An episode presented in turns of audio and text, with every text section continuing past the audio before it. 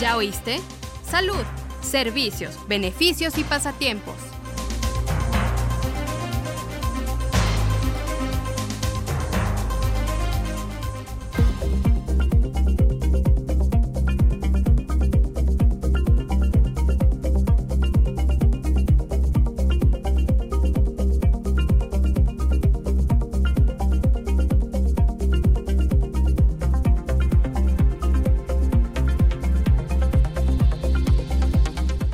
Tu programa ¿Ya oíste? Tenemos de nueva cuenta al doctor Miguel Ángel Xolocotzi Juárez para seguir hablando sobre la enfermedad el coronavirus o COVID-19. Doctor, la última vez nos estaba comentando sobre los mitos y verdades que giran sobre el COVID-19. ¿Podemos retomar ese tema? Claro que sí, Fer, muchas gracias nuevamente por la invitación. Es un placer estar con todos ustedes. Un saludo a todo el auditorio. Déjame decirte que eh, la parte que mencionamos en la entrevista anterior básicamente se refería a mitos y realidades. Un mito muy importante que debemos de eliminar es la desinformación. Es la parte más grande y con el impacto masivo a nuestra población y a nuestra a la gente de nuestro país de tal manera que debemos eliminarlo con una información veraz y consultando fuentes oficiales. Déjame compartirte que, y reitero, el único vocero dentro del país para este tema del nuevo coronavirus es la Dirección General de Epidemiología a través de la Secretaría de Salud. Los integrantes del sector salud llamados SIMS, PEMEX, SEDENA, CEMAR, ISTE y la propia Secretaría de Salud somos regidos por esta parte. Entonces nosotros tenemos que alinearnos a estos programas y obviamente difundir la información veraz y específica en estos temas. Mucha gente va a pensar que porque tiene contacto con algún paciente de origen asiático, va a presentar algún síntoma del nuevo coronavirus. Eso es falso. Los viajes están restringidos totalmente, también es falso. Obviamente, si pueden diferirlos, sería lo ideal a esta parte donde está el epicentro del brote. Esta información verás, ¿dónde podemos encontrarla o conseguirla? Ustedes pueden en línea este, digitalizar la Dirección General de Epidemiología y en la hoja frontal de esta página van a encontrar una, una ventana que dice coronavirus. Ustedes les dan clic en esta parte y ahí vienen todos los lineamientos técnicos. Diariamente hay una emisión de un comunicado técnico diario donde se actualizan las cifras y los casos y, todo lo que tiene que ver a nivel mundial y obviamente aterrizado en México. A su vez también dentro del instituto nosotros tenemos las áreas de epidemiología y el departamento de control de enfermedades prevenibles que son también al interior del, del ISTE, valga la redundancia, quienes van a hacer oficial este tipo de información, quienes difunden y quienes van a representarnos ante un consejo que es el Consejo Nacional de Vigilancia Epidemiológica CONAVE y que participan activamente en la toma de decisiones para cualquier enfermedad, no nada más para coronavirus a la mayoría de la gente que no está involucrada en este tema de la salud pudiera parecerle que México no está preparado, pero déjame decirte que tenemos lecciones aprendidas con esto de la pandemia de influenza en el 2009. Hoy día nuestros hospitales tienen una infraestructura que les permite dar soporte y darles atención médica a los pacientes con una demanda urgente, y esto hablando en términos de la dificultad respiratoria que presentan los pacientes con el nuevo coronavirus, tenemos la capacidad para darles atención inicial a estos pacientes. Obviamente al tratarse de una enfermedad emergente y nueva, requiere de, un tipo de intervenciones apegadas a lo que hoy día vivimos partamos de que esta enfermedad no tiene ni vacuna ni antibióticos para ella. Entonces, lo que nos queda a nosotros como país, como sector salud, primero es la información en general a todo el público. Segundo, al interior de los hospitales capacitar a la gente de urgencias y de primer contacto para dos cosas particularmente. La primera, saber identificar cuándo te llega un paciente sospechoso de la enfermedad por el nuevo COVID-2019. Y segundo, todas las medidas preventivas para que en el caso de que ya lo tengas, ¿qué vas a hacer? ¿De acuerdo? Entonces, en el primer punto, nosotros tenemos como epidemiólogos, tenemos que capacitar a todos estos médicos de urgencias de primer contacto en el tema de la atención integral a estos pacientes, de tal manera que si identificamos un paciente sospechoso por el nuevo coronavirus que tenga datos clínicos de insuficiencia respiratoria, se tiene que aislar. Obviamente no lo puedes mandar a su casa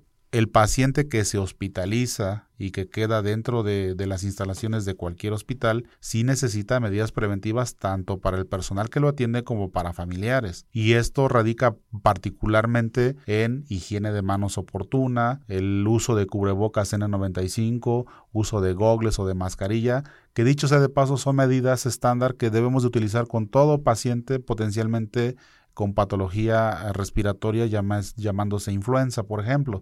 De tal manera que si tú me preguntas si esto es una estrategia nueva, yo te diría que no, son medidas que ya se tienen adoptadas, son medidas que ya se realizan todos los días, en todos los turnos, en todos los hospitales de México.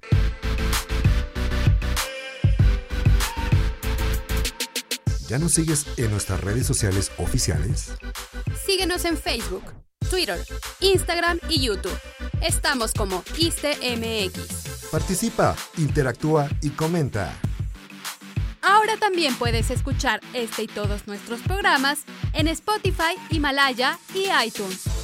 Búscanos como ISTE Podcast. Más información en www.go.mx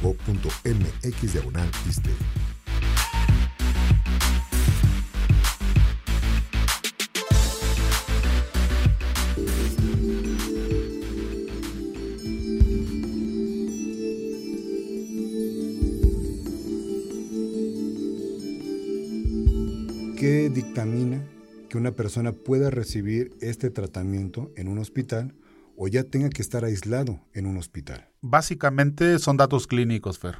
Paciente que llega con problemas para respirar, que es el como que el, el, el datos clínico más importante y en términos médicos es paciente que llega con datos de insuficiencia respiratoria, saturación de oxígeno menor de 60, se pone morado de las manos, se pone morado de los labios, llega respirando agitado, llega con problemas básicamente hasta para caminar o para hablar, son pacientes que llegan en postración, aunado a toda la sintomatología que en la entrevista anterior dijimos, eh, es cierto que existe un riesgo, pero tenemos que minimizarlo fomentando este tipo de estrategias preventivas y que realmente ya las hacemos hoy día, Fer.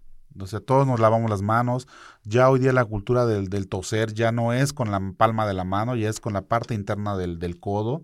Este, ya no andamos arrojando los Kleenex en, en, la vía pública, ya tenemos la mayoría la cultura de guardarlos o de dejarlos en un lugar específico para eso.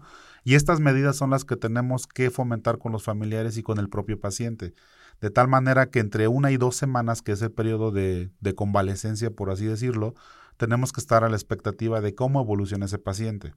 Si este paciente se va a su casa porque en el momento de urgencia se clasificó como que puede cursar la enfermedad en casa y durante la estancia en casa empeora, tendría que regresar al hospital para una nueva valoración y obviamente alineado a los protocolos de atención médica, tener que hospitalizarse y darle todas las facilidades para, para tratar de, de, soportarle y mantenerlo dentro de lo, de lo, posible bien.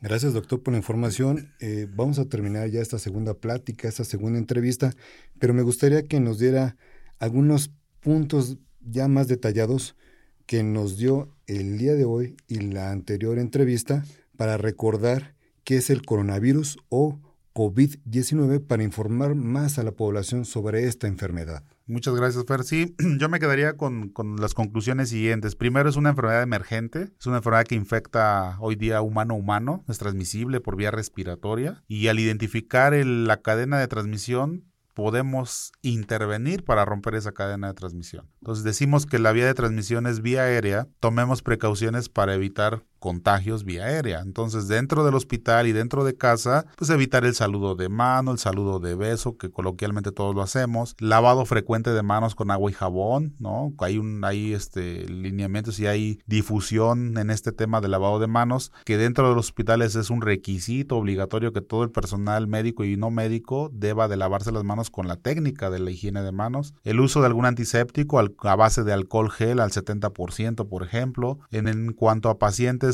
potencialmente con enfermedad respiratoria de aguda grave, el aislamiento propicio con las medidas preventivas y obviamente de tratamiento al interior de los hospitales, apegados a los lineamientos que hoy día me atrevo a decir que todos los hospitales tenemos en el tema del COVID-2019. Gracias, doctor Miguel Ángel, por la entrevista del día de hoy. Es un placer, Fer, y estamos a las órdenes. Agradecemos la participación del doctor Miguel Ángel Xolocotzi Juárez por la información brindada.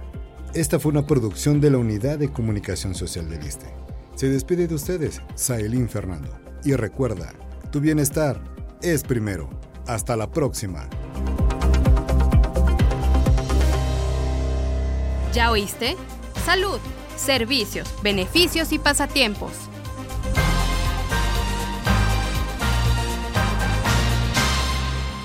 Gobierno de México.